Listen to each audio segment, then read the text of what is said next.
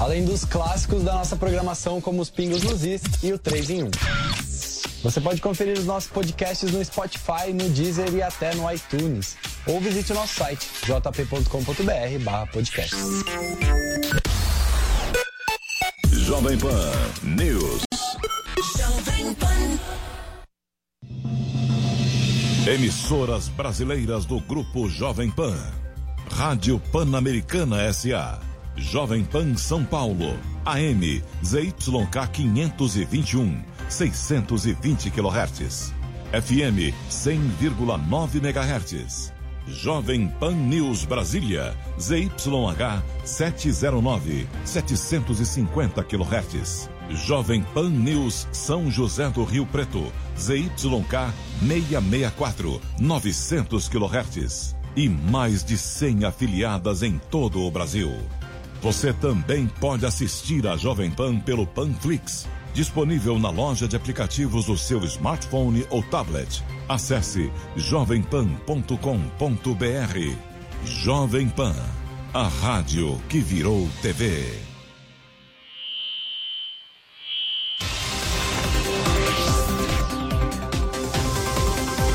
Pra cima deles. Jovem Pan. Olá, muito boa tarde, seja bem-vindo, você ouvinte, você espectador da Jovem Pan, no ar, mais uma edição do Pra Cima deles. Seja bem-vindo você que nos acompanha pelo rádio ou você que nos assiste. Estamos no ar nas redes Jovem Pan News, Jovem Pan FM e também com imagens. Você vai nos assistindo pelo aplicativo Panflix, pelo nosso canal do YouTube Jovem Pan News, pelas nossas páginas nas redes sociais, enfim, não faltam caminhos para você curtir o Pra Cima deles. Vamos juntos até às 5 horas da tarde, como toda sexta-feira, repercutindo aqui com você alguns dos assuntos que marcaram a semana na política, na economia, no Brasil e no mundo. E hoje, claro, o tema é a operação da Polícia Federal, ou as operações da Polícia Federal que marcaram essa semana, especialmente a operação que foi deflagrada na quarta-feira por ordem do ministro Alexandre de Moraes contra fake news. E isso gerou uma tensão entre os poderes, entre poder executivo e judiciário, entre legislativo e judiciário, enfim, todo esse ambiente vai ser analisado a partir de agora aqui no Pra Cima deles. Eu apresento aqui os nossos convidados do programa de hoje. Comigo aqui no estúdio a procuradora Tamé Danelon, procuradora junto ao Tribunal Regional Federal lá da região sul. Como vai, procuradora? Boa tarde, seja bem-vinda. Tudo bem, Brau? Boa tarde, boa tarde a todos. E também conosco o procurador aposentado Carlos Fernando dos Santos Lima, já em contato com a gente. Boa tarde, procurador. Como vai? Boa tarde, boa tarde a todos e a minha querida amiga Tamé. E também cumprimento aqui, dou meu boa tarde a advogada Eleonora Coelho, já com a gente também. Boa tarde, doutora. Boa tarde, boa tarde a todas e a todos. Legal, queria começar aqui colhendo então a, as impressões de vocês todos sobre esse inquérito e especialmente sobre a operação que foi deflagrada ontem, começando com a senhora, doutora Tamé. A senhora viu de fato algum tipo de abuso, arbitrariedade por parte do Supremo Tribunal Federal? Foi uma ação autoritária essa determinada pelo Alexandre de Moraes, procuradora? Então, antes de falar da operação em si, eu acho importante a gente lembrar um pouquinho e falar sobre o inquérito policial, esse inquérito que foi instaurado, né? Já tem um ano a instauração desse inquérito e, no meu ponto de vista técnico e jurídico, esse inquérito seria ilegal, seria inconstitucional, ele fere uma série de princípios que estão na nossa Constituição é, e lembrar também por que, que esse inquérito foi instaurado, né? O inquérito foi instaurado a partir de uma reportagem da revista Cruzoé, no ano passado, onde era transcrito um diálogo com Marcelo Debrecht e outra pessoa, onde ele se referia ao amigo do amigo do meu pai. E evidenciou-se que supostamente esse amigo seria o ministro Toffoli, que na época ele era advogado-geral da União. É, então, depois que foi publicada essa, essa reportagem, essa matéria pela revista Isto É, perdão, pela revista Cruzoé, é, foi instaurado esse inquérito é, pelo ministro Dias Toffoli é, e um tanto quanto amplo, né, para apurar fake news. Agora, o crime, não existe um crime de fake news, não está tipificado no Código Penal. O que temos é crimes contra a honra, crimes de calúnia, injúria, difamação. É, então, não tinha uma, um investigados delimitados, era, era muito aberto o espectro da investigação. É, além disso, é, não poderia ser instaurado perante o Supremo Tribunal Federal. Nós vivemos, desde a Constituição de 88, o princípio é, que, tem, é, que traz o sistema acusatório onde as funções de acusar, defender e julgar elas têm que ser separadas, não pode ficar na mesma pessoa. Então, nós vemos nesse caso que o, o, Supremo é vítima, o Supremo é investigador, porque ele que está determinando e conduzindo as investigações, e será o julgador. É, outra questão. É, só perante o Supremo só pode ser investigado e processado quem tem foro por prerrogativa de função, o chamado é, foro privilegiado, perante o Supremo. E neste caso, quando foi instaurado esse inquérito, as pessoas não tinham foro por prerrogativa de função. Embora o, o regimento interno do STF autorize a instauração de inquérito pelo próprio STF, isso ocorre a, é, é, a previsão diz respeito apenas quando o crime é praticado nas dependências do, do Supremo, e o que não aconteceu. Então, relembrando no ano passado, além de ter ocorrido a, uma uma certa censura, podemos afirmar, da, da revista Cruzoé, do portal Antagonista, que replicaram essas matérias.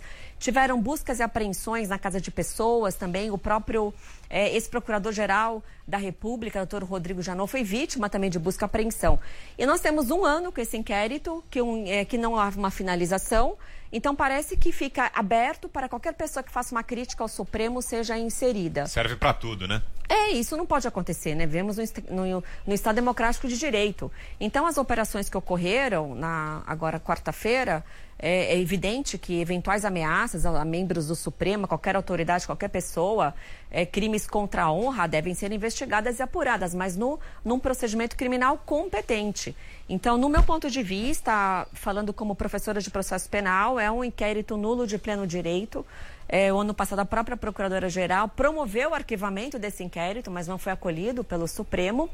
E entendo que essas, essas diligências são ilegais e eventuais provas apreendidas não poderiam ser utilizadas em qualquer investigação. Quero ouvir também aqui a doutora Eleonora Coelho com a gente. Doutora, concorda com essas pontuações feitas pela procuradora, com esses problemas apontados nesse inquérito aberto de ofício? É bom ressaltar pelo Dias Toffoli, doutora? Olha, é, antes de mais nada, eu preciso dizer que eu estou aqui na qualidade mais de cidadã comum do que uma especialista na matéria. Eu sou advogada é, e, como cidadã, eu assisto atônita a tudo que está acontecendo no nosso país nesse momento. É, numa semana em que, por três dias consecutivos, morreram mais de mil pessoas por dia, nós temos que ficar aqui debatendo é, premissas e coisas que nós esperávamos que fossem é, essenciais de um Estado democrático de direito, né? Como é, coerência, como temperança, razoabilidade. Com relação à atuação da Polícia Federal no inquérito das fake news, eu acho que existem é, dois aspectos a serem analisados. Um, a ordem foi legal? Ela, ela, ela decorreu de um inquérito que é legal? A procuradora está apontando aí alguns aspectos que diriam que é, este inquérito seria nulo de pleno direito. Todavia, eu acho que nós chegamos num momento no nosso país, de novo, que nós precisamos de temperança, em que não dá para se ser excessivamente garantista a ponto de se é, perpetuar impunidades, também não podemos ser excessivamente punitivistas. É, também é de modo que qualquer coisa possa dar aso a medidas e buscas e apreensões.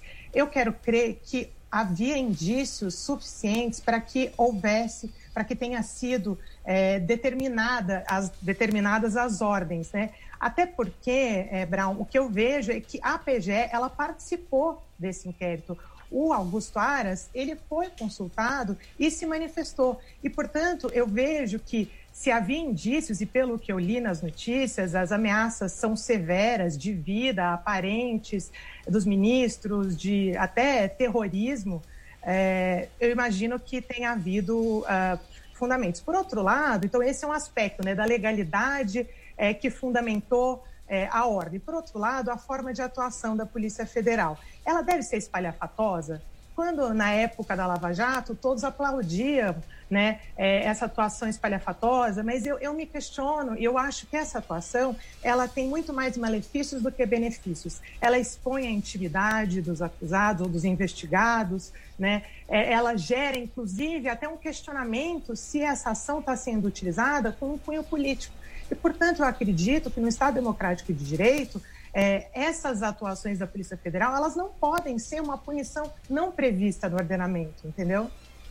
Certo. Quero ouvir também aqui o procurador Carlos Fernando, procurador, o senhor que hoje está aposentado, mas que também participou da Força Tarefa da Lava Jato, era um dos principais nomes, assim como a procuradora Tameco, foi coordenadora aqui em São Paulo. Concorda com essas observações feitas pela doutora Eleonora, especialmente em relação à forma de atuação da Polícia Federal? Seria espalhafatosa em algum momento, procurador? Eu não percebi em nenhum momento nenhuma atuação espalhafatosa. É natural que esse tipo de operação ela tenha é, grande repercussão, ainda mais que os próprios investigados, as próprias pessoas que foram objeto da operação, elas foram às redes sociais, ao Twitter, se manifestar a respeito dessa operação. Então, eu creio que na condução da operação eu não vi equívoco algum. Entretanto, eu concordo com a doutora Tameia. Nós temos um problema técnico neste inquérito. Nós não podemos justificar um erro com outros erros. Existem pessoas ameaçando, existem pessoas, é, juízes, ameaçando é, ministros é, do Supremo, do STJ, desembargadores, procuradores da República. Existem diversos abusos acontecendo nos, nas redes sociais e em, grupos privados de WhatsApp.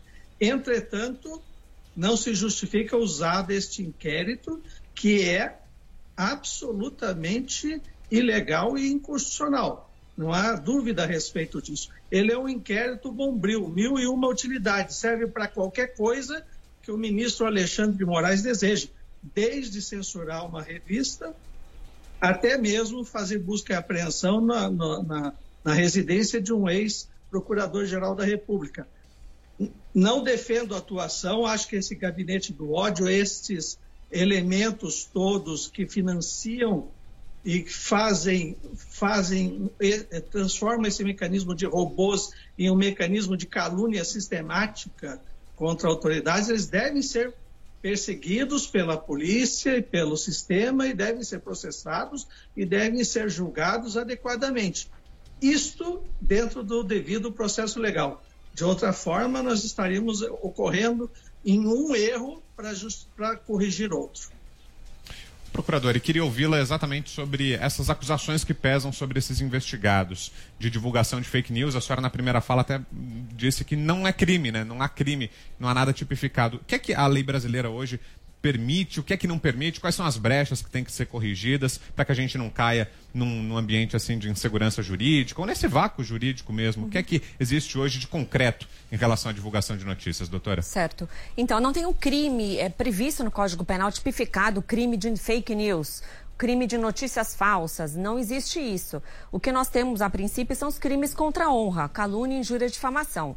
É, no crime de calúnia, que ele ocorre quando alguém atribui um fato tido como crime. Por exemplo, se alguém falar falsamente, o prefeito da cidade X está praticando atos de corrupção, está superfaturando é, obras, e sendo falso, isso é um crime de calúnia, tá?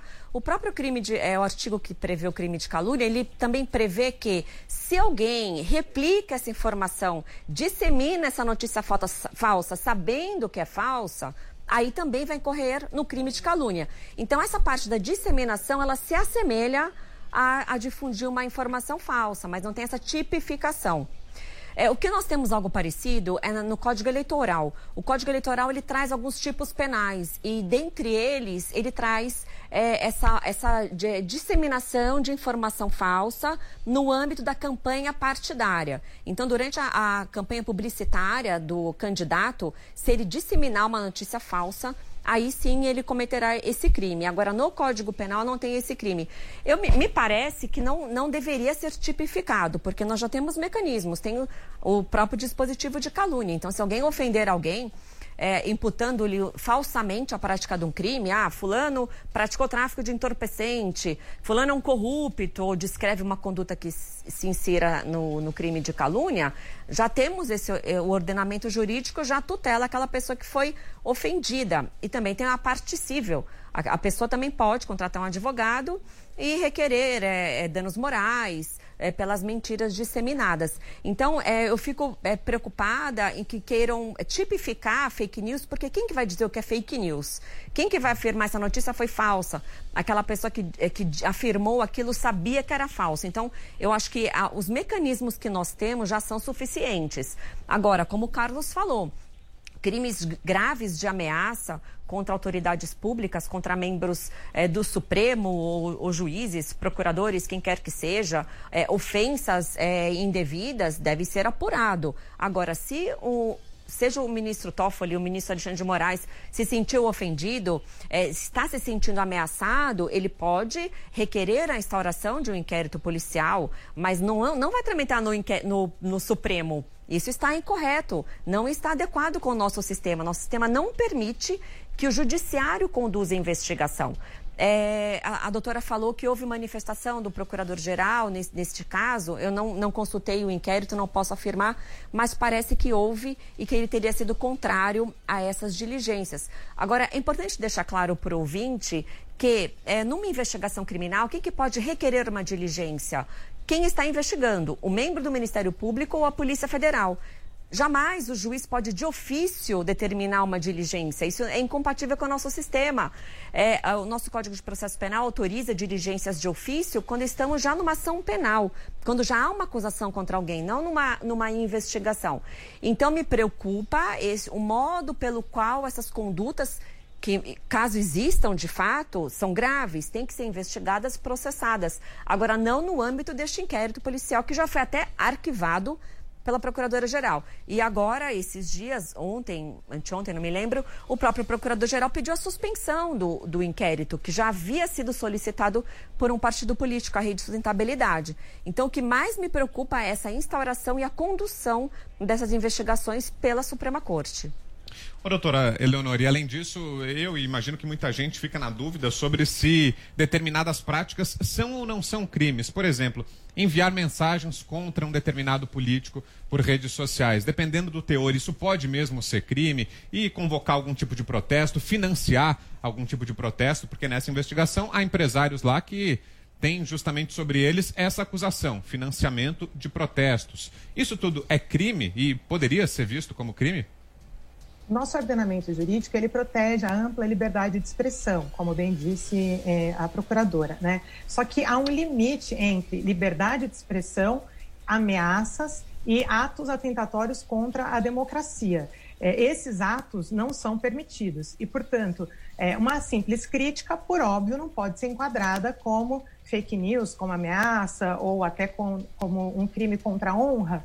É, todavia, o que se vê, e pelo, obviamente que é uma investigação, né, em que, em que estão sendo apurados quais desses atos configuram, estão tipificados ou não. Mas pelo que eu pude ver também de trechos que foram colhidos, há ali muito mais do que simples críticas, né? Há ali disseminação de informações falsas, e eu creio que até por isso que esteja gerando todo esse transtorno no governo, porque nós sabemos que isso pode desencadear, inclusive, é, problemas com a candidatura é, de 2018. Né? Se essa candidatura foi baseada em informações falsas, teve uma rede financiada para informações falsas, uma manipulação dessa eleição. Então, o, o, ordenamento, ele sim, ele tutela de forma ampla a liberdade de expressão, mas ele não tolera ameaça, ele não tolera é, esse tipo de conduta que coloca em risco. Imagine como é, é sendo cidadã comum, sendo é, o tempo todo xingado,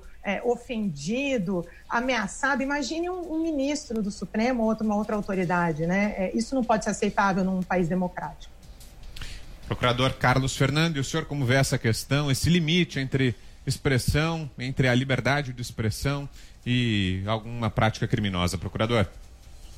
É, eu, eu, eu tenho uma opinião que o sistema, ao contrário da doutora Tameia, que o sistema não está dando soluções para esse problema. Usar de uma tipificação criminal talvez não seja ideal, mas ao mesmo tempo nós não temos instrumentos práticos para fazer cessar esses robôs, essa indústria da falsa informação, essa indústria do preconceito, de, de falsos perfis nas redes sociais. É, a liberdade de expressão é um direito individual, mas isso está sendo transformado num, numa máquina de perfis que não são pessoas. E, portanto, nós não estamos trabalhando aí já com direito é, individual, com liberdade de expressão. Nós estamos trabalhando com uma máquina de difamação. Mas o nosso sistema ele não dá uma solução adequada para isso. Nós precisávamos simplesmente ter mecanismos para ir lá e fazer uma busca e apreensão e destruir estas fábricas de calúnia. Entretanto, o nosso sistema ainda não permite isso claramente. Não sei se seria possível uma discussão mais aprofundada, porque eu creio que criminalizar fake news, nesse ponto eu concordo com a doutora Tameia, não é o ideal sem uma ampla discussão exatamente do que nós estamos chamando de fake news, sob pena de eles, as fake news dizerem que nós, eh, juristas, nós, legisladores, estamos, na verdade, fazendo uma censura. E censura é proibida pela Constituição. Quer comentar, doutora, também essas observações? Não, eu concordo, doutor Carlos. Eu concordo. Concordo com a doutora Eleonora também, que eu, ninguém gosta de ficar recebendo críticas com Tomazes, né? Mas é bom lembrar também que alguns ministros do STF, eles já feriram várias críticas, inclusive a nossos colegas da Lava Jato, né? Teve, teve um magistrado que ofendeu, chamou de membro de organização criminosa, que a Lava Jato atua como uma, é, uma, uma quadrilha. Isso também é intolerável, isso também a gente não pode aceitar, não pode permitir ser chamada de gentalha e outros argumentos, outros xingamentos. Agora, veja, traçando um paralelo sobre como esse inquérito é inconstitucional. Vamos supor que, diante dessas ofensas desse ministro, nós, procuradores, instaurássemos uma investigação e nós mesmos conduzíssemos e nós mesmos processássemos. Então, é um paralelo um pouco é, grosseiro, mas para entender que, por mais grave que seja é, ameaças, é, de, é, disseminações em massa falsas, o instrumento tem que ser devido, sob pena de tudo ser nulo tá? Como a doutora também falou, e eu concordo com ela, é que uma, se for provado que houve um abuso do poder econômico nas eleições, há sim a possibilidade da cassação da chapa. Agora, no meu entendimento, como, como é, procuradora, como professora de processo penal, entendo que essas provas obtidas não poderiam subsidiar qualquer tipo de investigação no âmbito eleitoral, porque elas não, não foram colhidas no modo processual devido. Então, é, temos que ter muita cautela é, para que a, a eventuais provas colhidas, caso elas tragam mesmo gravidade, ofensas e ameaças, que elas não sejam invalidadas, mas do modo como o Supremo, por todo o respeito que eu tenho aos ministros da Suprema Corte, ao Supremo Tribunal Federal, do modo como está sendo é, conduzidas essas investigações, é, entendo que o, o inquérito e as provas são nulas de pleno direito. E quero tratar aqui com o procurador Carlos Fernando, com a doutora Eleonora, sobre uma questão mais política, o ponto de vista mais político dessa questão, que é o seguinte: o ministro da Justiça entrou em ação, entrou em cena e agora pede a suspensão desse inquérito, entrou em nome do ministro da Educação, Abraham Weintraub, para defendê-lo nesse processo da, das fake news. Quero começar agora com o senhor, Carlos Fernando, procurador. Qual a visão do senhor a respeito disso, da participação do ministro da Justiça e até do procurador-geral da República nesse processo todo?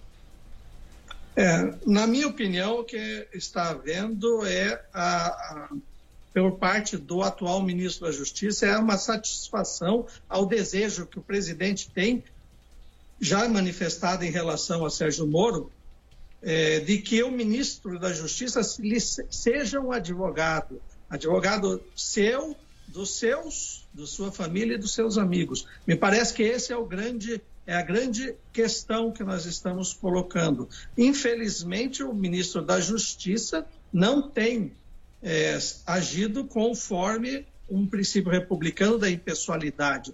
Nós estamos trabalhando com um pedido de habeas corpus, o que já era incomum em relação ao ministro da Educação, mas com, um pedido de efeitos objetivos para todos os investigados nesse inquérito. Eu acho esse inquérito inconstitucional, eu acredito que esse inquérito é legal, mas também não posso concordar com a atuação do atual ministro da Justiça. Me parece que ele está eh, agindo dentro de uma corrida pela uma cadeira do Supremo. E, inclusive, emendo uma outra pergunta: o senhor acha que isso pode prejudicar até outras investigações? Pode abrir um precedente perigoso para que o governo comece, ou o ministro da Justiça, ou qualquer que seja o, o, presidente, comece a questionar até outras investigações, ações até de combate à corrupção, procurador? É possível isso? Eu creio que nós estamos entrando em terreno de institucionalidade zero. Da, daqui para frente, nós vemos é, investigações feitas por autoridades incompetentes, produzindo provas que são disseminadas pelo país inteiro, que são aproveitadas em outros processos indevidamente. Nós temos atuação e é, fora dos princípios republicanos do, ministério, do ministro da Justiça, nós estamos vivendo um momento em que todas aquelas certezas que nós tínhamos a respeito do que é o direito, do que é o Estado democrático de direito, estão esvanecendo. Nós não podemos tomar essas decisões porque uma hora eu sou a favor desse governo e depois eu virei contra esse governo. Ou porque eu gostava do governo anterior e agora estou é, contra o atual governo. Nós temos que ter uma resposta conforme a Constituição e conforme a lei. E isso não está acontecendo. Imagine esse precedente do Supremo. Uma autoridade incompetente pode produzir provas numa investigação, o juiz pode determinar de ofício em investigação criminal a, a produção de provas. Isso tudo ofende a, o nosso processo penal, a nossa Constituição, entretanto, está sendo feito. Infelizmente, o espírito e corpo é capaz, do Supremo é capaz de é, manter este inquérito policial. Mas este inquérito policial, esse inquérito judicial, esse inquérito do STF, ele deveria ser simplesmente jogado no lixo.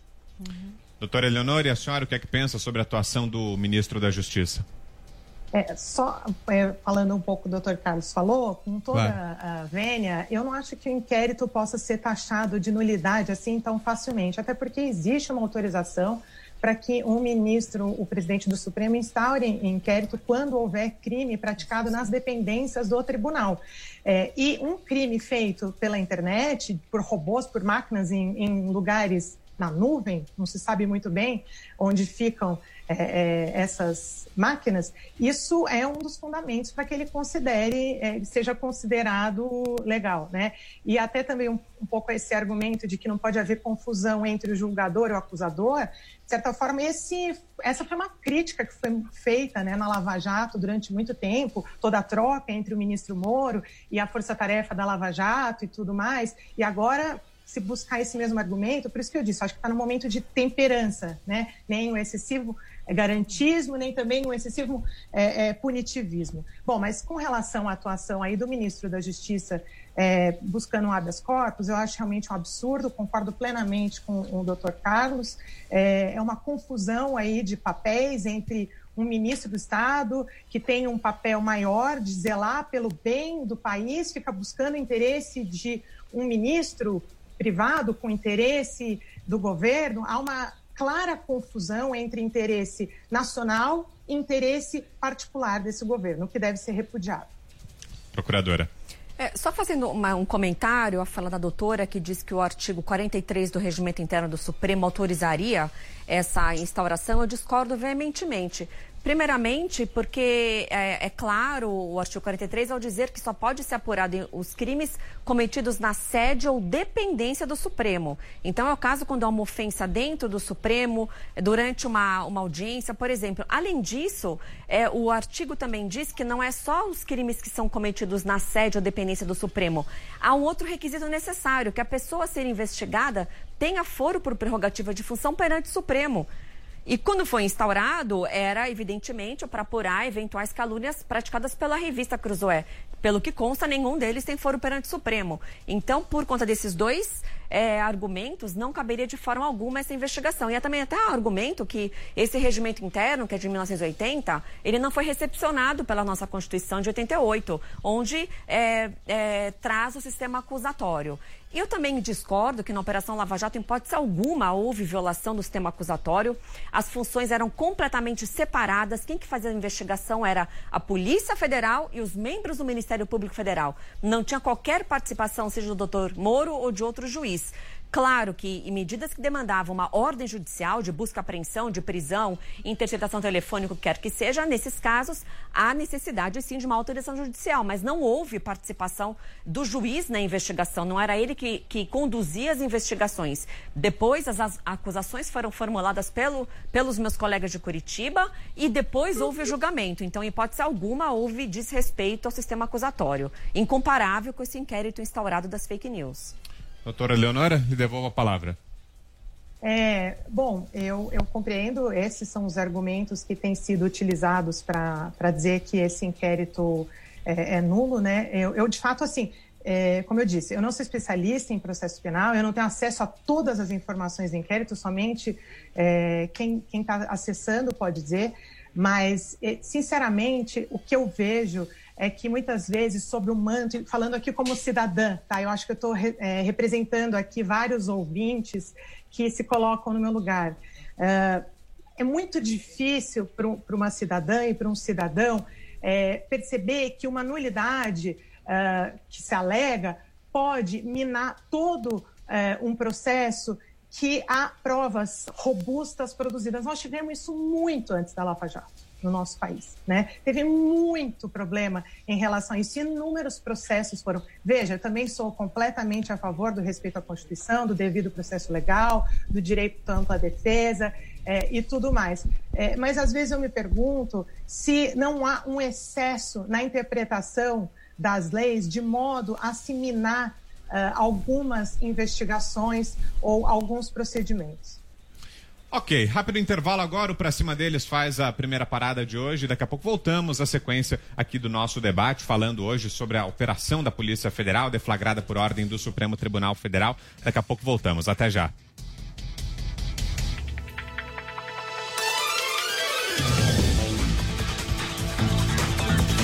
Pra cima deles. Jovem Pan. Bom dia, 6 horas e 1 minuto. Repita. 6 e 1. Repita. 6 e 1. Repita. Kalina, vou repetir quantas vezes? Chegou o Panflix, a TV da Jovem Pan de graça na internet. Baixe agora no celular ou tablet e curta o melhor do jornalismo, entretenimento e esporte em um só lugar. Panflix, assista onde estiver, na hora que quiser. A notícia que você quer saber. A notícia que você precisa saber. 24 horas com você. No seu rádio e na internet. Jovem Pan. Após a volta do campeonato alemão, outras ligas na Europa indicam o retorno das atividades. Na Itália, um dos países que mais sofreu até aqui e foi epicentro da epidemia por um longo tempo, a liga voltará às atividades no dia 20 de junho. Com 10 rodadas restantes, o campeonato tem a Juventus na liderança com 63 pontos e com a Lazio na cola com 62. Já a Premier League deverá voltar dias antes do campeonato italiano. Segundo a própria organização do torneio, o campeonato deverá voltar com dois jogos atrasados no dia 17, uma quarta-feira, e os jogos normais no final de semana. Na Inglaterra, o Liverpool está com a mão na taça. Tem 82 pontos, 25 a mais do que o vice-líder Manchester City, que joga no dia 17. Na Espanha, a La Liga deve retornar antes. Tem uma data estimada para o retorno do futebol, mas ainda não confirmada. Já o presidente da federação, Javier Tebas, disse que provavelmente a data escolhida será dia 11. No campeonato, o Barcelona lidera com 58 pontos, seguido do rival Real Madrid com 56. Os times já treinam há algum tempo e agora, após o pico da epidemia de Covid-19 passar nos países, vão retomando com calma as atividades esportivas. O inimigo é invisível. do coronavírus. Coronavirus pandemic. Países inteiros vigilantes e unidos contra o coronavírus. E só existe um remédio possível: a informação. Nossos repórteres no Brasil, nos Estados Unidos e na Europa informam em tempo real, 24 horas por dia, os desdobramentos da crise que está mudando o mundo. A Jovem Pan, como sempre, está atenta aos fatos. Nossos microfones e câmeras registram o que de mais importante você precisa saber. A cobertura completa da guerra contra o coronavírus, ao vivo. Você acompanha na Jovem Pan News, no rádio e no canal no YouTube. Jovem Pan sempre com você. A notícia que você quer saber. A notícia que você precisa saber. 24 horas com você. No seu rádio e na internet. Jovem Pan. Deles. Jovem Pan. Pra cima deles. Já estamos de volta, você curtindo aqui o Pra Cima dele, seja bem-vindo de volta, você que nos ouve, você que nos assiste. É o nosso, a nossa conversa semanal, o nosso resumo de tudo que aconteceu de mais importante nessa semana. Toda sexta-feira às quatro da tarde estamos por aqui e hoje recebendo a procuradora Tamé Danelon e também comigo o procurador aposentado Carlos Fernando dos Santos Lima e a advogada Eleonora Coelho. Quero tratar aqui, começando com o senhor, procurador, sobre a aplicação do artigo 142. Muita gente voltou a ouvir falar nesse artigo na última semana ou nos últimos dias, porque alguns manifestantes que têm manifestado apoio ao presidente Jair Bolsonaro, até parlamentares da base bolsonarista, a deputada Bia o ex-deputado Roberto Jefferson concedeu uma entrevista aqui aos Pingos nos Is nessa semana e falou nisso, defendem a aplicação do artigo 142, defendem que o presidente acione as Forças Armadas como uma espécie de poder moderador para sanar essa tensão entre poderes. Qual a leitura do senhor? É possível a aplicação desse dispositivo agora? E, mais do que isso, é, é desejável? É bom que isso aconteça ou não, procurador? Esta interpretação eu vi, inclusive, em manifestação do jurista Ives Gandra Martins a respeito. Sim. Ela é absolutamente inconstitucional, contra o espírito da Constituição. É, não se pode existir, não se pode ter um poder moderador dentro de um sistema de três poderes, que na verdade um quarto poder, que estaria sobreposto aos outros três. O poder que efetivamente cabe, a palavra final sobre o que é a Constituição, é o Poder Judiciário. É ele que tem que dizer o que é a Constituição. Isto está em todos os países que adotam esta matriz americana da interpretação é, da Constituição. Nós não temos um poder moderador, isso é um resquício do império, é uma discussão sem sentido, autoritária e absolutamente inadmissível. As Forças Armadas existem para servir os interesses da nação e se subordinam aos poderes da República. Elas não são um poder autônomo e muito menos um poder moderador sobreposto aos demais. Talvez nem os próprios militares desejem isso, né, procurador, o acionamento desse dispositivo, não da forma como vem se anunciando, né? É, eu creio que os militares, apesar de que eu tenho visto alguns alguns deles fazendo manifestações absolutamente incompatíveis com o século XXI, mas eu creio que os militares aprenderam muito nos últimos 50 anos a respeito da institucionalidade da democracia. E, infelizmente, nós estamos retornando para um pensamento pré-64, que, aliás, me parece ser a predominante no atual presidente Bolsonaro, vive como se nós estivéssemos ainda no tempo da Guerra Fria e pensando em termos de geopolítica totalmente ultrapassada.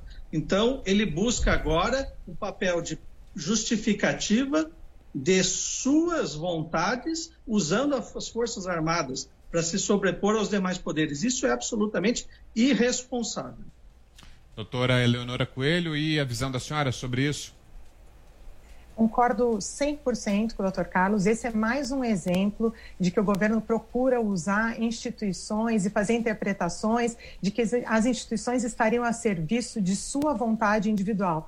É, é como se ele, como chefe do executivo, não tivesse nenhum limite na sua atuação e que a sua atuação pudesse é, ser autorizada é, e, inclusive, é, validada por, por, pelas Forças Armadas, por exemplo. Né? O que não se pode admitir, em hipótese alguma, seja pelo que o doutor Carlos falou, porque as Forças Armadas é, não são um quarto poder e estão aí a serviço é, da nação, que é regida por três poderes, é assim que funciona a democracia, e também porque é, existem limites, sim, e que bom que existem esses limites à atuação é, de um chefe do executivo ao presidente do Supremo ou ao presidente da Câmara. É assim que funciona, pesos e contrapesos.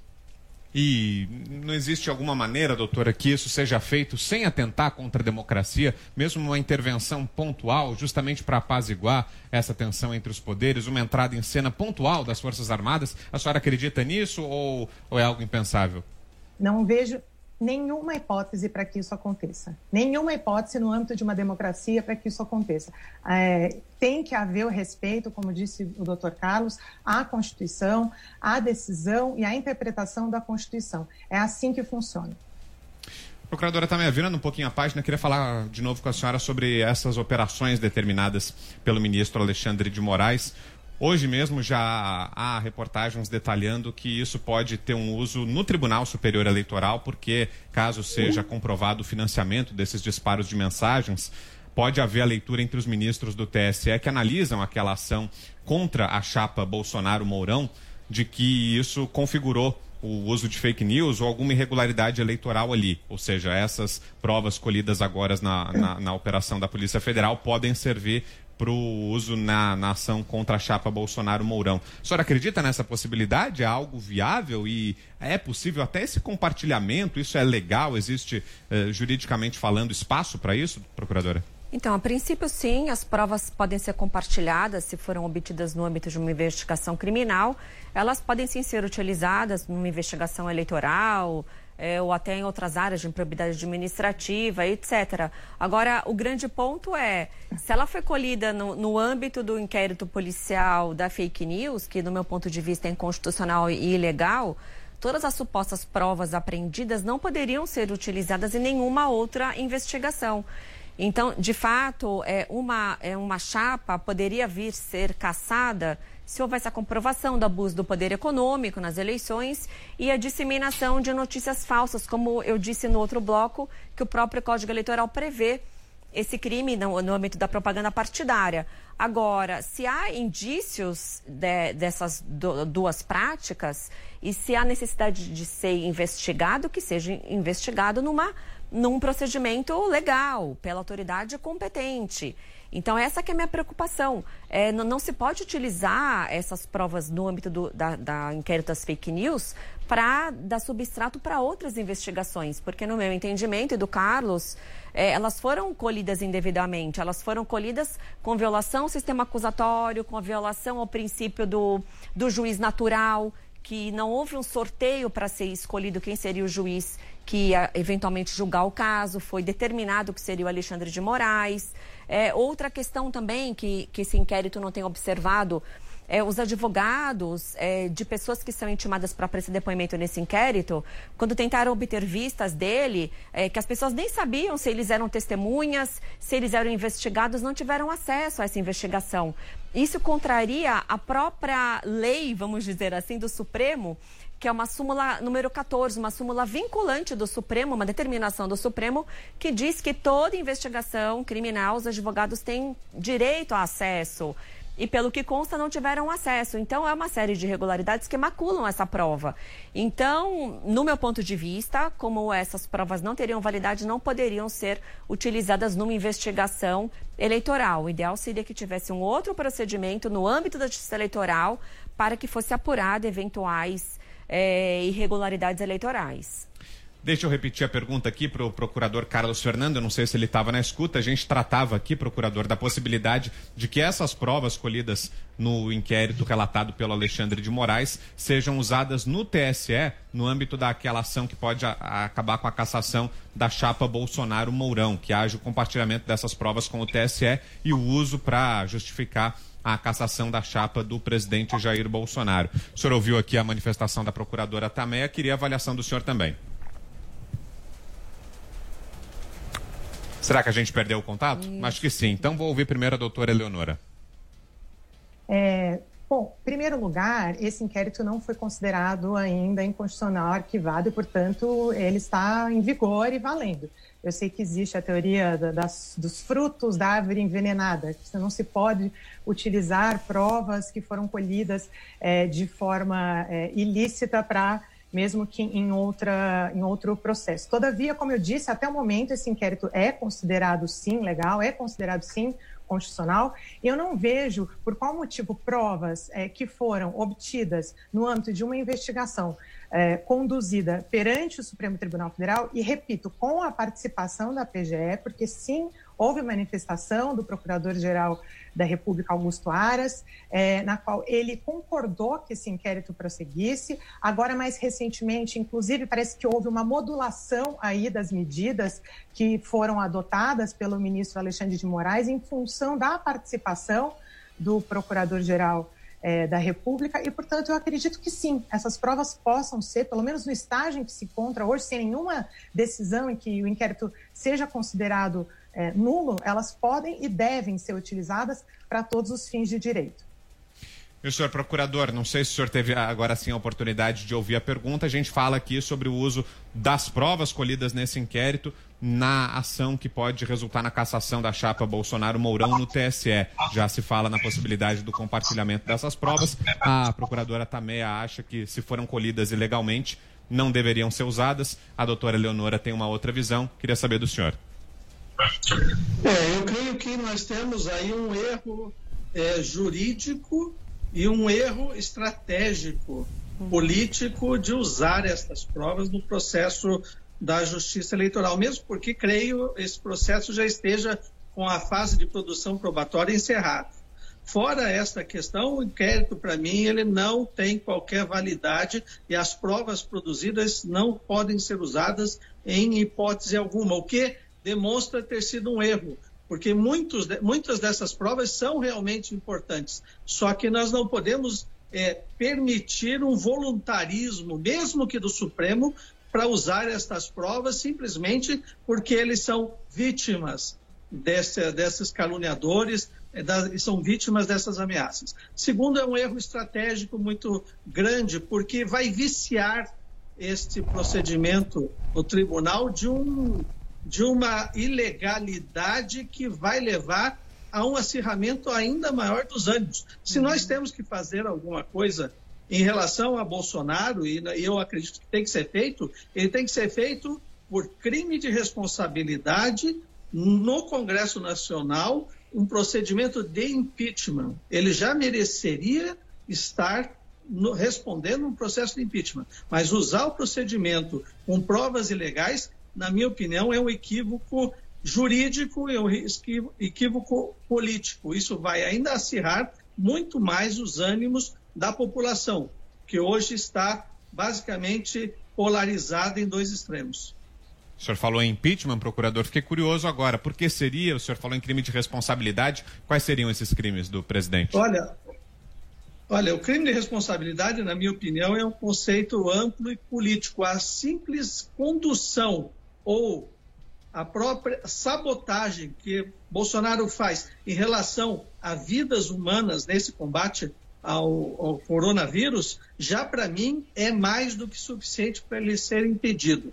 Agora, nós temos também os fatos revelados é, de interesse pessoal, intervenção em Polícia Federal por interesse pessoal e de seus filhos na Polícia Federal do Rio de, de Janeiro obstrução de justiça, qual é esse interesse, isso tudo, para mim, já configura, nesse atual momento, crime de responsabilidade também. É melhor tratar disso no inquérito de Celso de Mello e é melhor tratar disso como no procedimento de impeachment. O problema Bolsonaro, ele não deve ser viciado com coleta de provas ilegais.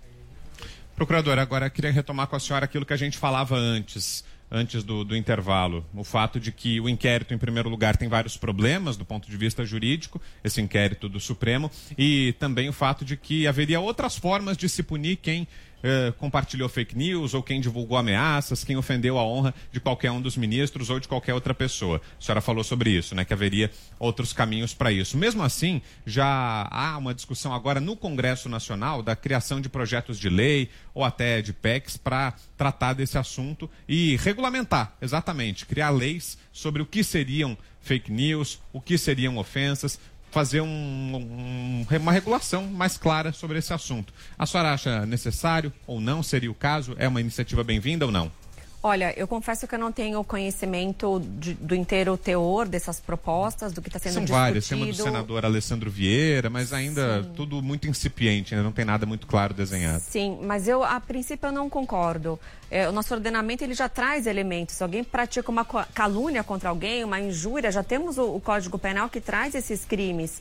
Há essa possibilidade de ajuizar ação cível, exigindo danos morais, é, ou que a notícia comprovadamente falsa seja retirada do ar. É, porque a minha preocupação é que seja de algum modo afetada a liberdade de expressão, a, a, a, livre expressão, a manifestação do, do, do, pensamento, a liberdade de imprensa é, é algo muito sagrado. Então, me parece que se for aprovada alguma lei que tipifica o que seja fake news, o que pode e o que não pode ser dito, eu não vejo com bons olhos. É, eu acredito que o que nós temos já é suficiente para reprimir uma eventual divulgação de informação falsa, de uma ameaça ou de algo que objetive apenas ofender uma pessoa. Eu acho que não cabe ao legislativo dizer o que seria falso, o que não é falso. Depois isso vai ser, vai ser, vai ser, é, vai ficar a cargo de um juiz dizer o que é falso, o que não é falso. Então eu me preocupa. Bem, acho que as, as liberdades devem ser garantidas e eventual excesso nas liberdades, né, alguma fala que caracterize um crime, já pode ser coibida pelas, pela legislação e os crimes contra a honra que já tem no Código Penal. E a senhora, doutora Eleonora? Olha, eu, eu, concordo que não é necessário lei específica, até porque há esse risco, como disse a doutora Tamé, de que se cerceie o direito, a, o amplo direito à liberdade de expressão, mas, por outro lado, eu acho que não pode haver vácuo no ordenamento jurídico, né? Porque o que estamos constatando é assim, ah, não se pode apurar fake news porque ele não é, esse crime não é tipificado, mas também não podemos tipificar. Então, assim, temos que entender que se há práticas é, da, na internet que são informações, divulgação de informações falsas, ofensas, calúnias, e como disse o doutor Carlos, se utilizando de meios tecnológicos, é, em, em momento em que não havia uma previsão específica da lei. Para isso, temos que ter uma interpretação das regras atualmente existentes no ordenamento para coibir esse tipo de prática. Porque é inadmissível, num Estado democrático de direito, que a, que a internet possa ser um meio para se proliferar, para é, que o alcance de crime seja ainda maior. Então, eu concordo que não deve haver né, é, uma tipificação específica, porque já há lei específica que, inclusive, está sendo é, utilizada agora é, na apuração e para eventual punição aí, é, daqueles que praticaram esses crimes. E o senhor procurador? É, eu creio que o problema nosso é que nós não estamos falando de liberdade individual, nós estamos falando de uma máquina, de máquinas que estão sendo é, municiadas e estão espalhando com perfis falsos, quer dizer, não são pessoas reais, é, mentiras, preconceitos, falsas informações que levam, inclusive, a perigo de saúde pública, por exemplo, ou até perigos de violências nas ruas, da, do Brasil. Então, eu creio que nós estamos, nós temos que trabalhar esse assunto das fake news. Eu só não concordo que nós façamos, como sempre.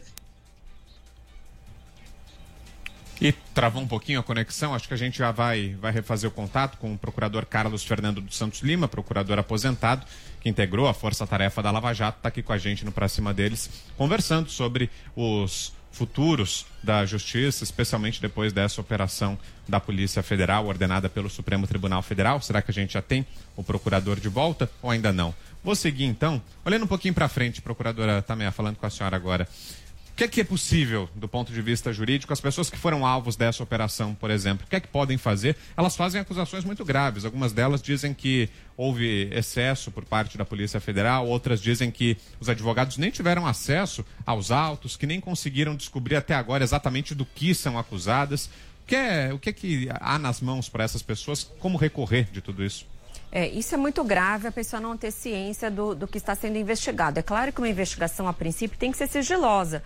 Quando nós instauramos procedimentos ou pedimos instauração de inquérito, nós não saímos anunciando que vamos investigar os fatos tais, as pessoas tais, para não correr risco que essas pessoas fujam ou, ou, ou utilizem provas ocultem provas. Mas a partir do momento em que chega a, a intimarmos as pessoas para que elas prestem depoimentos numa investigação, evidentemente que elas têm que ter ciência do que está sendo apurado no mínimo, a pessoa tem que saber se ela é investigada ou se ela é testemunha. Por quê? Por exemplo, se ela é investigada, é, perdão, se ela é testemunha, a testemunha tem o direito, é, é o, o, dever de falar a verdade. Se uma pessoa é ouvida como testemunha e mente, ela poderá praticar o crime de falso testemunho. Agora, se a pessoa é investigada numa investigação, ela pode permanecer calada, ela não tem obrigação de falar. Então é importante que o cidadão saiba se ele será ouvido como testemunha ou como investigado. O investigado é aconselhável que, a, a, que seja acompanhado por seu advogado, a testemunha já não precisa. Então, se essas pessoas que, no meu ponto de vista, não tiveram acesso, é, foi violado o direito de defesa delas, é, é possível é, entrar com os meios cabíveis, é possível a impetração de um habeas corpus para tentar trancar esse inquérito para que seja submetido ao pleno do STF é, um, eventual, um eventual trancamento do inquérito. É, e, e, e, eventuais responsabilizações, se, se a, a, pessoa entender que houve, não estou afirmando que houve, mas caso venha a entender que houve um abuso de autoridade, seja pela polícia, seja pelo, pelo membro do judiciário que determinou as diligências, pode também ser formalizada uma representação por abuso de autoridade. Então, é, o nosso ordenamento jurídico é rico. Ele traz muitos mecanismos para aqueles que se sintam lesados de alguma forma, que tomem as medidas cabíveis, né, nos termos da Constituição e da lei. Doutora Eleonora, e a senhora o que é que pensa sobre o futuro desse processo todo? Uma última mensagem da senhora já caminhando aqui para o final. Na linha da, da procuradora, eu concordo que é, se eventualmente algum acusado não teve acesso, ele tem todos os recursos e, e todas as possibilidades é, de é, adotar as medidas cabíveis, até porque nosso ordenamento jurídico ele é garantista. Ele prevê inúmeras garantias e direitos individuais, ampla defesa, é, e isso pode ser exercitado e é exercitado. Inclusive, uma crítica que sempre se fez, e que eu acho que houve uma revolução com a Lava Jato, é que não pode haver uma deturpação é, desses direitos e garantias individuais para que isso se converta em simplesmente numa impunidade. Então, eu acho que justamente, de novo, minha mensagem final é temperança, é, coerência, razoabilidade. E o procurador Carlos Fernando está com a gente ainda? Consegue deixar o último recado dele já para a gente encerrar nossa conversa, procurador? É, estou sim, creio que vai ser possível agora. Ok. É, eu creio que nós estamos num momento muito grave e, na República. Nós, infelizmente, estamos cada vez mais próximos, coisa que eu achava que não havia risco algum, de uma ruptura ou de tentativas de ruptura. Infelizmente, esse é um fato. E nós temos que dar uma resposta a isso. Infelizmente, a resposta, uma delas que está sendo dada, está sendo dada contra a lei. Por mais que eu goste e tenha interesse em investigar esses esquemas, é, que, para mim são horríveis, nós da Lava Jato é, fomos vítimas desses desses mecanismos, desses robôs, dessas notícias, estamos sendo vítimas dela agora também. Por mais que eu tenha interesse que eles sejam investigados, eu não posso usar um esquema ilegal. E não existe meio ilegal. Não é caso nesse, nessa situação de dizermos que existe algo de bom naquele inquérito, porque aquele inquérito contaminou definitivamente as provas. Eu não creio que o Supremo vai declarar nulo esse inquérito eu creio que ele vai validar esse inquérito até para preservar o próprio ministro Alexandre e até por uma questão de espírito de corpo. Mas se nós chegarmos a ter este tipo de decisão do próprio Supremo validando algo que invade direitos individuais, invade uh, o direito de liberdade das pessoas, a privacidade das pessoas, ele não, não, não podemos admitir esse tipo de, de medida de qualquer maneira, ainda mais no Supremo Tribunal Federal. Esse é um erro que, infelizmente, talvez nós vamos ver acontecer. Ok, assim a gente encerra então essa edição do Pra Cima deles. Muito obrigado a você pela sua companhia, pelo carinho da sua audiência e agradeço aqui também a presença dos nossos convidados. Carlos Fernando dos Santos Lima, procurador aposentado. Obrigado, procurador, foi ótima conversa. Boa Obrigado. tarde. Boa tarde, obrigado pelo convite. Doutora Eleonora Coelho, advogada. Obrigado, doutora. Prazer ouvi-la. Muito obrigada. Foi uma satisfação. Obrigada. Legal. E agradeço também aqui a procuradora Tamé Danelon no nosso estúdio. Obrigado, viu, procuradora? Boa tarde. Eu que agradeço. Boa tarde. E obrigado a você pela sua audiência, pela sua companhia até aqui. Na sequência vem aí o 3 em 1. Eu lembro que a íntegra do Pra Cima deles fica disponível para você no Panflix, junto com todas as nossas edições anteriores. O programa de hoje você vai encontrar por lá também no Panflix. Uma boa tarde, até já.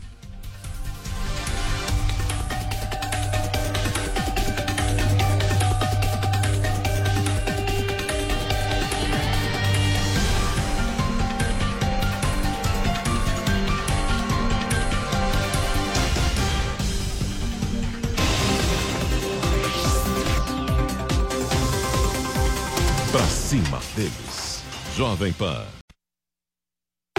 A notícia que você quer saber. A notícia que você precisa saber. 24 horas com você. No seu rádio e na internet.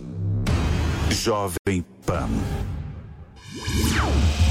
Quer ser uma pessoa bem informada? Eu tenho uma novidade para você. Agora você pode receber todo o conteúdo exclusivo da Jovem Pan diretamente na sua caixa de e-mail. Assine nossa nova newsletter e tenha acesso ao melhor conteúdo de política, economia, esportes e entretenimento diariamente às 10 horas da manhã, logo após o Jornal da Manhã.